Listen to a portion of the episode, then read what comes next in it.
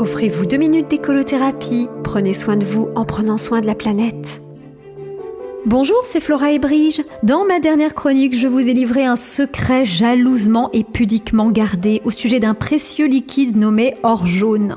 Lorsqu'on prend l'habitude de le valoriser, c'est comme quand on trie ses déchets ou que l'on fait du compost. On se sent toujours bizarre quand on ne le rend pas à la nature. On sait qu'on gâche une ressource pourtant si utile au jardin.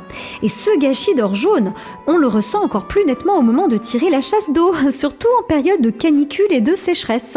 Vous vous rendez compte, on fait de l'eau potable pour entraîner dans les canalisations un autre liquide encore plus précieux pendant que vos plantes crient j'ai soif par manque d'eau et j'ai faim par manque d'azote, de phosphore et de potassium. Ceux qui n'ont jamais ressenti la joie de valoriser des restes, des déchets ou d'apprécier les bienfaits d'une ressource naturelle me répondront Bah, t'as fait couler la chasse d'eau, maintenant tu ouvres le robinet et tu remplis un arrosoir, c'est pas compliqué.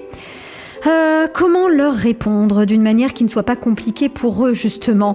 Alors d'accord, la récolte d'or jaune, c'est pas un truc qu'on a appris à l'école.